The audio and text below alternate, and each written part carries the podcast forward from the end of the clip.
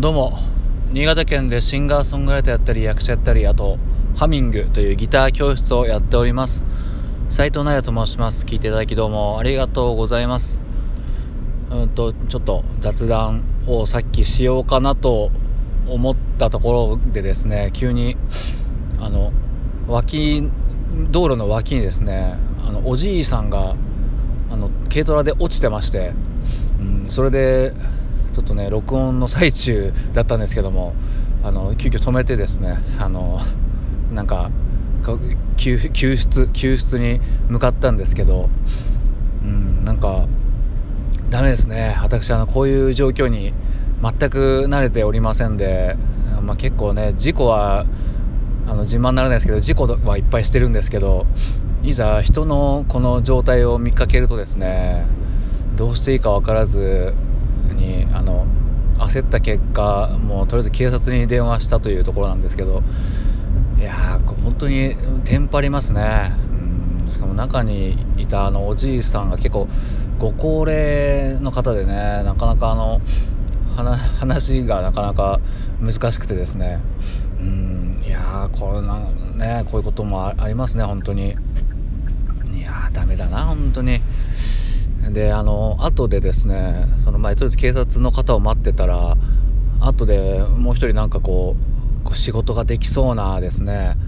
年上のお兄さんっぽい人がですねこう通りすがってくれたんですけども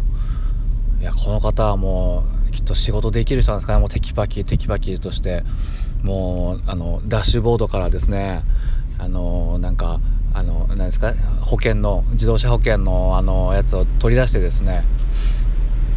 こう電話するわけですよ。ロードサービス保険のね。いやすごいですね。僕全然あのそういうの考えつかなくて、まあ、そもそもねあの本人から聞き出すもんだと思ってたんですけど、ね、本人があんまりよくわからないという感じでね。もうで家の電話番号は教えてもらったんですけど家の方が誰も出ないっていうところでですね。結構あの別にあの人助けをする人間じゃないんですけど人助けの中でもちょっとハードモードでしたね若干ね。うん。いや大変ですよね本当に。こう雪がやっぱ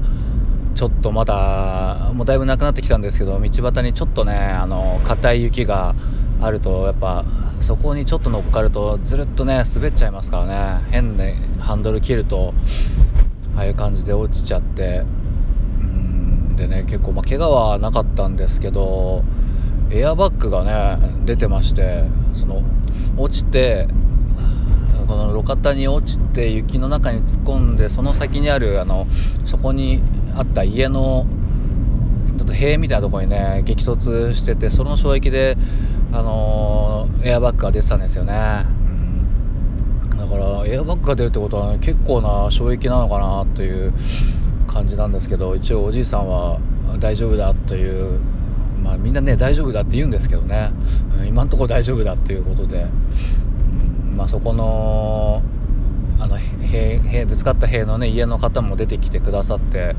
ねうちに入りなよなんて言っていやみんないい人ばっかだななんて思ってね。うん。自分がねあの汚い人間に思いましたよ本当に。もう邪悪なね人間ですから私は。まあそんで。まあそうですね。エアバッグが出るとね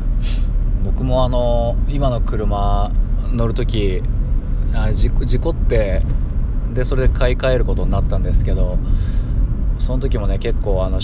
結構な衝撃でぶつかったんでエアバッグが出てたんですよね、うん、なんだ怪我はなかったんですけどエアバッグが出るとね確かねエアバッグ俺2個出たんですけど1個25万ぐらいするのかな確か、うん、だから2個出るともう50何万みたいな。あのそれを元に戻すのにね。でその車は確か60何万とかで買ったからもうほぼほぼエアバッグだけでもうねその金額みたいな感じになっちゃって、うん、でまあ、まあ、エアバッグ出たらもう終わりみたいな感じでですね。まあなんとか今の車ね乗ってるんですけど今の車もまたね結構あの僕はあの居眠り運転するのでね明日は我が身ですよ本当に。もう気をつけてますけどね。最近じゃあのちょっと運転中に眠くなるともうやっぱねその時の恐怖があるみたいでもう体中がもうゾワッとなるんですよね、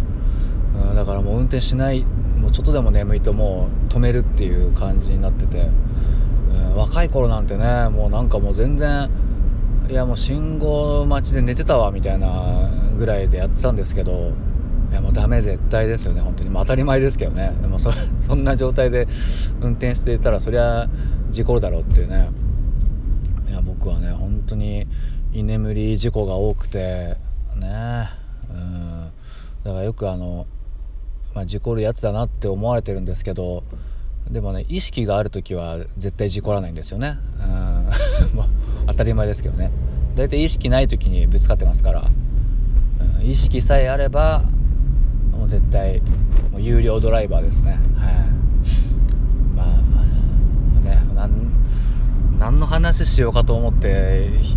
ね開いて本当はノープランで開いたんですけどまさかねこんなことになるとは本当におじいさんね大丈夫だったらいいんですけど、まあ、あとはあの警察の方がねなんとかしてくださるでしょうということでですね、まあ立ち去りましたよ本当に。もうなんか本当にね自分のこの無力さをね 感じたわけなんですけどね。本当はあのギターギター教室についてなんてね話そうかと思ったんですけど、まあ、またちょっと今回はここで やめて皆さんもあの運転する方気をつけて運転してねということで聞いていただきどうもありがとうございました。